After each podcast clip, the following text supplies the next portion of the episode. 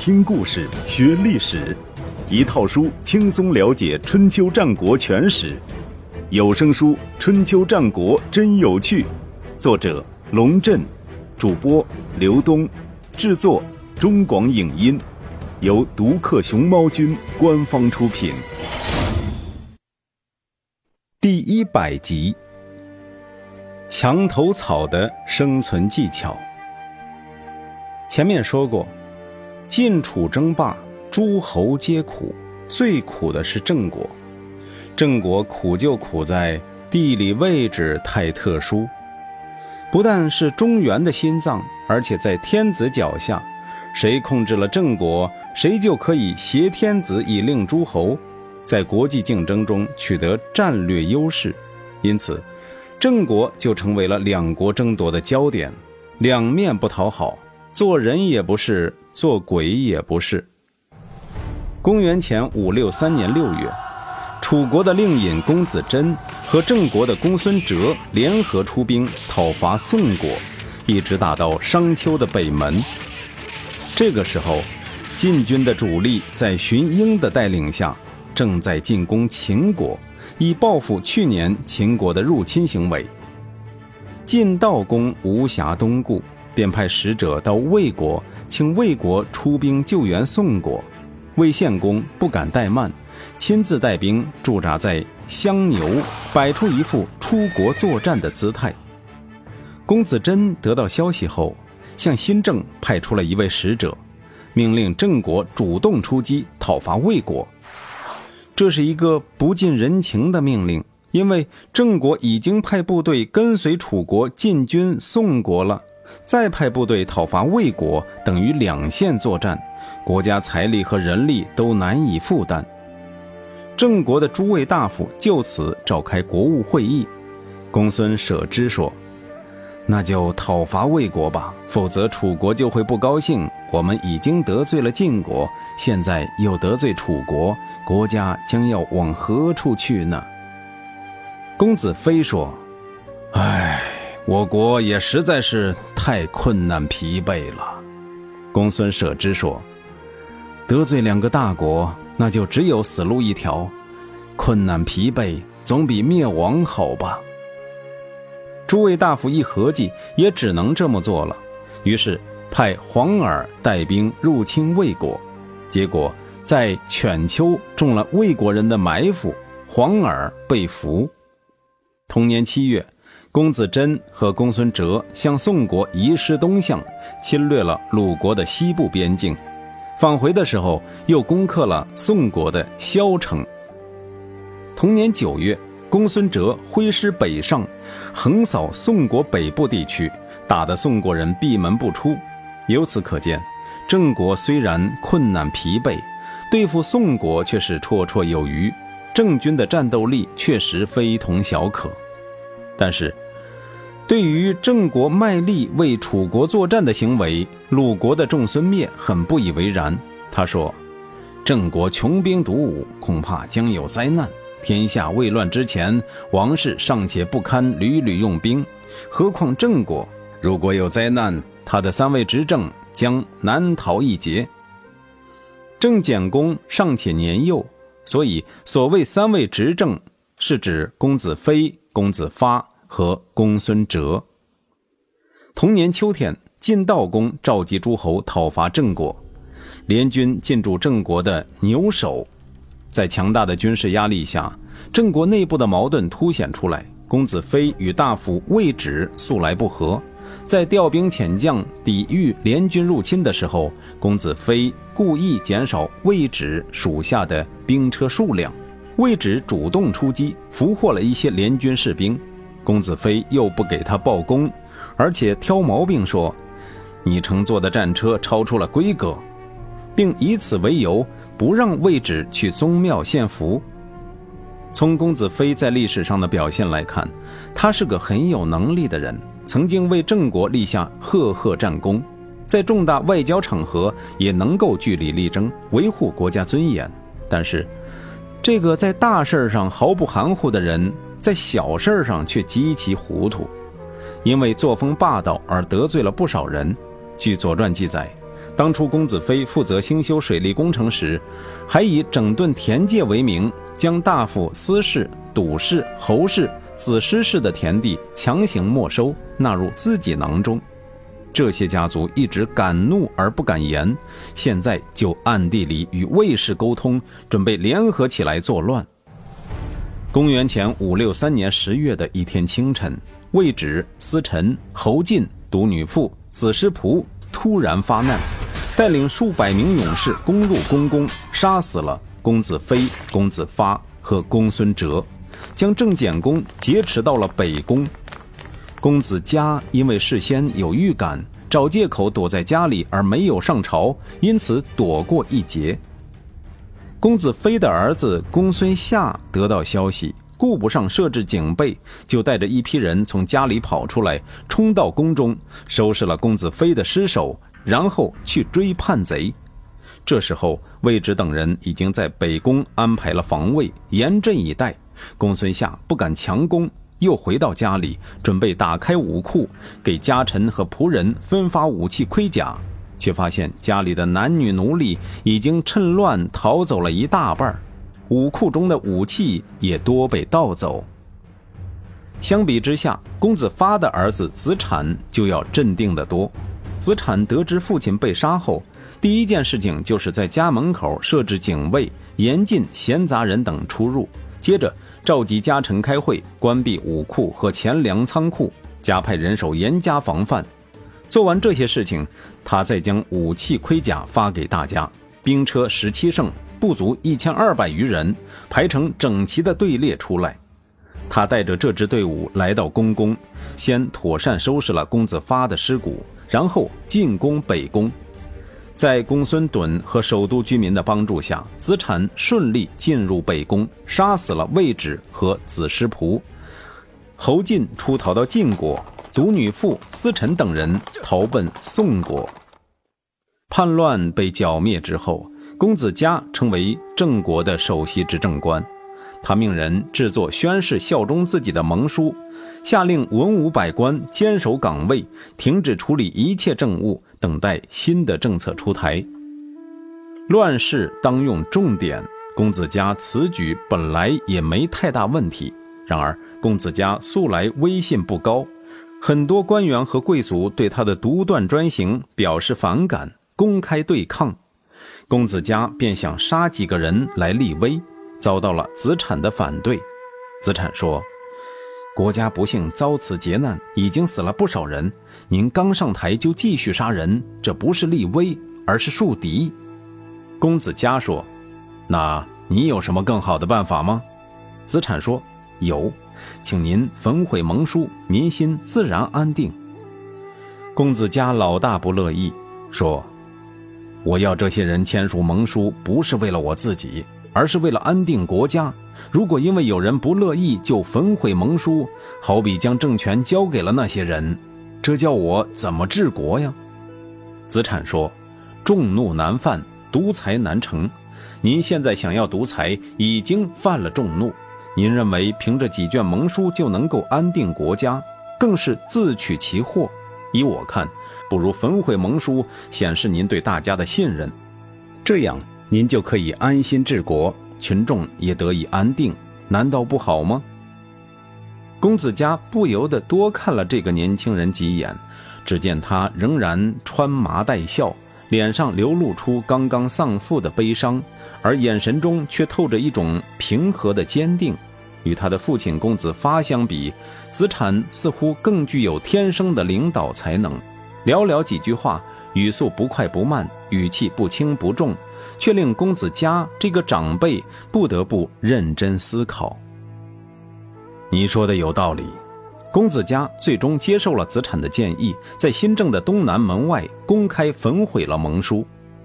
随着那一堆竹简在熊熊大火中化为灰烬，新郑城中的不满情绪逐渐平息下来，国家机构开始重新运作，百姓的生活也回到了正常轨道。但是。郑国的危机还没有解除，以晋国为首的多国部队仍然驻扎在郑国的土地上，对新郑构成强大的威胁。为了迫使郑国就范，晋国人故伎重演，增加了虎牢关的驻军，而且派侍房和卫将在虎牢关附近修筑了吴和治两座小城，用来囤积军粮和武器，摆出一副打持久战的样子。对于饱受战乱之苦的郑国人来说，改换门庭已经成为家常便饭。公子嘉派出一名使者来到虎牢，向联军提出和谈的请求。没有经过太艰难的谈判，晋国便与郑国又签订了和平条约。这样一个条约的意义究竟有多大？估计郑国人答不上来，晋国人也不甚了了。因为有信息表明，楚国令尹公子真率领的大军已经上路，正日夜兼程奔赴新郑。同年十一月，诸侯联军绕过新郑，向南挺进，抵达了杨陵。自鄢陵之战以来，晋楚两强数度相遇，却总是失之交臂，甚至连一场小规模的遭遇战都没有发生过。好比两个人吵架，虽然吵得很凶，但是谁都不先动手，最后不了了之。这一次，见楚军摆出一副强硬的姿态。晋国的中军元帅荀英又想撤退，他说：“今天我们躲避楚军，楚军必然骄傲，到那时再与之决战。”当时跟随晋军出战的各国诸侯均有退役，可栾燕却表示反对：“不打就跑是晋国的耻辱，我们召集诸侯来到这里，当着这么多人的面受辱，还不如去死。就算您要撤军，我也不会撤退。”我将带着自己的部队独自前进。这话听着很熟悉，当年的邲之战，先谷就是这样不顾主帅荀林父的命令，独自领军渡过黄河，从而将晋国三军全部拖入战争的。荀英对此记忆犹新，因为就是在那场战争中，他被楚军俘虏，当了九年的楚囚，才被放回。自晋悼公即位以来，晋国励精图治，国势蒸蒸日上，这是大家有目共睹的。但是晋悼公的为人宽厚有余，而谋略稍逊，对于朝中大臣总是强调以德服人，缺乏必要的约束，以至于个别人目无君王，想干嘛就干嘛。以当时在阳陵发生的这场争执而言。不管荀英的决策是否正确，栾燕这种不服管教的态度，其实已经暴露了这个问题。荀英考虑再三，觉得栾燕说得出做得到，如果让他孤身涉险，再带领全军去救他，等于重蹈了邲之战的覆辙，还不如干脆同意他的意见。联军于是全军挺进，在颍水与楚军隔岸对峙。联军内部关于战与退的意见分歧，被郑国的公孙趸看出来了。他对同僚说：“诸侯的部队已经整理好行装，这仗肯定打不起来了。不论我们是否臣服于晋国，他们都将撤退，楚军必定会围攻新郑。既然这样，我们还不如未雨绸缪，做好与楚国和谈的准备吧。”于是，趁夜渡过颍水，与楚国人进行接触，签订了同盟条约。消息传到联军大营，没有引起太多震动。诸侯和晋国群臣对郑国人这种朝三暮四的把戏已经麻木了，只有栾燕表现出一副怒不可遏的样子，要求讨伐郑国。荀英说：“我们确实没有把握打败楚军。”又不能保护郑国，郑国有什么罪过呢？现在讨伐郑国，楚国必定救援，等于把郑国完全推到楚国那边去了。战而不胜的话，反为诸侯耻笑。既然没有十足的胜算，不如回去吧。在场的诸侯听到这句话，都松了一口气。说实话，谁想打仗啊？就算打赢了这一仗，也不会改变晋楚两国势力均衡的大局。又有什么意义呢？公元前五六三年十一月下旬，诸侯联军从颍水北岸撤退，途中经过郑国的北部，顺便劫掠了几座城市，作为这次出兵的报酬。紧接着，楚。军也撤回国内，托荀英的福，十几个国家的成千上万个家庭度过了一个难得的安稳年。公元前五六二年，春寒料峭之时，郑国的群臣在新郑召开了一次新年会议，主题是如何做一只快乐的封箱之鼠。众所周知。郑国成为封箱中的老鼠，完全不是出于自愿，而是地理位置使然。不管是齐楚争霸、秦晋争霸，还是晋楚争霸，郑国都是争夺的焦点。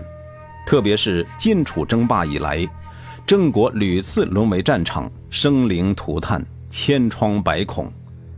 在这种情况下，郑国人仍然保持着充分的现实感。周旋于大国之间，维护着国家的独立，也算是殊为不易。然而，国际形势越来越险恶，晋楚两国往来争夺的频率越来越高，郑国的日子也越来越难过。在会议上，群臣都感慨道：“因为不听晋国的话，郑国几乎灭亡，楚国弱于晋国，已经是一个不争的事实。然而，”晋国又不急于将郑国纳入麾下，这才是最大的问题。晋国如果真的很在乎郑国，楚国必定会避其锋芒。那么郑国至少也有一个明确的方向，不用两头受气了。如何才能够使晋国急于得到郑国，让楚国不敢争夺？我们也好在与晋国结成牢固的同盟呢？公孙舍之出了一个主意。我们攻打宋国，诸侯一定会来救援。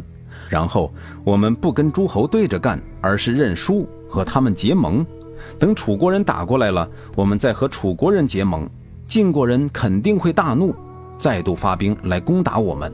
到那时，楚国人疲于奔命，只能袖手旁观，我们便就此亲近和依附晋国。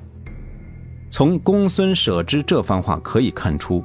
晋军说来就来，而楚军则疲于奔命。两年前荀英提出的三分四军的车轮战术，现在已经取得成效。诸位大夫都觉得公孙舍之的主意不错，于是派边防部队向宋国挑衅，宋国则派项须入侵郑国，作为反击，郑国又派公孙舍之入侵宋国。同年四月，晋悼公终于发动诸侯讨伐郑国。这场由郑国人主动挑起的战事，基本上按照公孙舍之的计划在进行。四月十九日，齐国的大子光和宋国的项须率领齐宋两国军队率先抵达新郑，在东门之外驻扎下来。当天日暮时分，晋军在荀英的指挥下进入新郑西郊。孙林父率领的魏军则入侵了郑国的北部，对新郑形成三面包围之势。诸侯联军围而不攻。同年六月，各国部队在北临会师，进驻象地，然后向西北行进，在所地停留了几天，再回到新郑，完成了对新郑的四面包围。晋悼公在新郑的南门举行了盛大的阅兵仪式，而各国的增援部队仍在源源不断地渡过蓟遂，这是一条河流，向新郑开拔。虽然这一切都在意料之中，但郑国人仍然被联军的这种气势给吓坏了，连忙派人出城请求和谈。同年七月。晋悼公召集十二国诸侯在宋国的博城举行会盟。晋楚争霸苦的不只是郑国，与晋国同盟的这些诸侯国也都不得安宁。除了要向晋国缴纳朝聘之数，还要跟着晋国讨伐郑国，再加上时不时的会盟，负担相当沉重，对晋国也是满肚子意见。这一点，连晋国的大臣都体会到了。士盖就曾经说：“如果我们稍有不慎，就会失去诸侯的拥护。诸侯成天在道路上奔波，我们却一事无成，谁能够没有二心呢？在这种担忧之下，博城之会主要就诸侯之间的团结合作达成了一致意见。凡是同盟的国家，不要囤积居奇，不要垄断利益，不要包庇罪人，不要收留坏蛋。我们要救济灾荒，平定祸乱，统一思想，辅助王室。如果有人胆敢触犯这些命令，就让天神、名山大川之神、先王、先公、七姓十二国的列祖列宗、明察秋毫的诛灭他，使他失去百姓，丧失族人，灭亡国家。晋悼公这个时候举行会盟，除了加强同盟国之间的团结，还有一个重要目的：等人。如前所言，诸侯来一次不容易，如果这么快解散联军，楚国人肯定又会乘虚而入，迫使郑国屈服。这样的话，晋国等于又做了一次无用功，因此他必须等待，等着楚国人出现，再相机行事。平心而论。他这个霸主当的也不轻松。楚国确实是在积极准备，这一次楚国人也有了新的动作，令尹公子真亲自出访秦国，请秦国派兵支援。七月下旬，秦国就派了一名右大夫带着一支部队跟着楚军讨伐郑国，而郑国按照公孙舍之的计划，没有对楚军进行任何抵抗。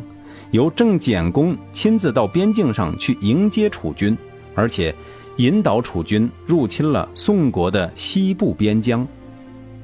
同年九月，诸侯联军悉数出动，再度入侵郑国。此时的楚军已经撤回国内，郑国便派大夫梁萧出使楚国，向楚国通报郑国要臣服于晋国，并且以郑简公的名义对楚共王说。寡人由于社稷的缘故，不能够感怀君王的恩情了。除非君王能够用玉帛来安抚晋国，或者用武力对晋国加以震慑。这就是郑国人的本事，连绝交的话都说得那么得体，将责任完全推给了对方。楚共王勃然大怒，命人将梁萧囚禁了起来。与此同时，郑国的另一位使者王子伯骈来到了联军大营，向晋悼公请求和谈。这一次，郑国人是来真的了。晋悼公也明白不能再将郑国当做一颗棋子来使，便派赵武进入新郑，与郑简公举行了会盟。同年十月，公孙舍之出城拜谢晋悼公。同年十二月，包括郑简公在内的十三国诸侯在郑国的萧虞举行会盟。为了表达晋国的诚意，晋悼公采取了一系列非常措施，包括释放战争中俘虏的郑军将士，而且以礼相送，收回在郑国各地巡防的侦察部队，禁止任何部队劫掠郑国的城市和农村。而郑国人也以厚礼回报晋悼公，包括师盔、师处、师捐三名一流的乐师，广车、屯车各十五乘，以及与之配套的武器盔甲；其他战车一百乘，戈中两套以及配件；女乐师十六人。郑国人送给晋悼公的礼物中，值得一提的是戈中两套。晋悼公回国之后，将其中的一套和女乐师八人转赐给了魏将，说：“您教寡人与戎狄部落媾和，以此团结中原诸国，使得寡人于八年之中九合诸侯，好比音乐之和谐，没有不协调的地方。请您和寡人一起享用这些乐器吧。”魏将回答。与戎狄媾和，那是国家的福分。八年之中，九合诸侯，诸侯都没有一心，这是由于您的威望，也是由于其他几位同僚的辛劳。我有什么功劳呢？说到这里，魏将话锋一转。然而，我希望您既能安于享受这音乐带来的快乐，又能想到它毕竟会有终了的时候。诗上说：“乐治君子，奠天子之邦。”乐止君子，万福忧同。平平左右，义是率从。这意思是，快乐的君子啊，镇抚天子的国家；快乐的君子啊，他的福气与别人共享，治理好周边的小国，让他们争相服从。音乐是用来巩固德行的，要用道义对待它，用礼仪推行它，用诚信保护它，用仁爱勉励它，然后镇抚国家，有福同享。远人来福，这就是快乐呀。书上说，居安思危，想到了就要防备，有防备就没有祸患。仅以此向您规劝。晋道公听了，神色凛然，向魏将行礼说：“您的教导岂敢不听？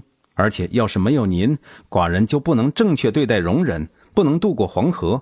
论功行赏是国家的规矩，不能废除。”请您一定接受。按照周礼的规定，金石之月为诸侯专用，卿大夫阶层除非有特殊的功劳，否则不能享用。魏将是从这个时候开始可以享用金石之月的。一千多年前，宋朝的大文豪苏东坡写了一篇脍炙人口的《石钟山记》，其中有一句：“称鸿者。”周景王之无赦也，款侃唐榻者，魏庄子之歌中也。这里的魏庄子就是魏将，因其死后被视为庄，所以称为魏庄子。金道公赏赐给魏将的那套歌中，穿越了时间的障碍，响彻于苏东坡的耳畔，成为中国文学史上的美谈。萧瑜之盟意味着郑国对晋国的彻底臣服，也是晋悼公霸业确立的标志。对比晋悼公与他的祖先晋文公是一件有趣的事儿。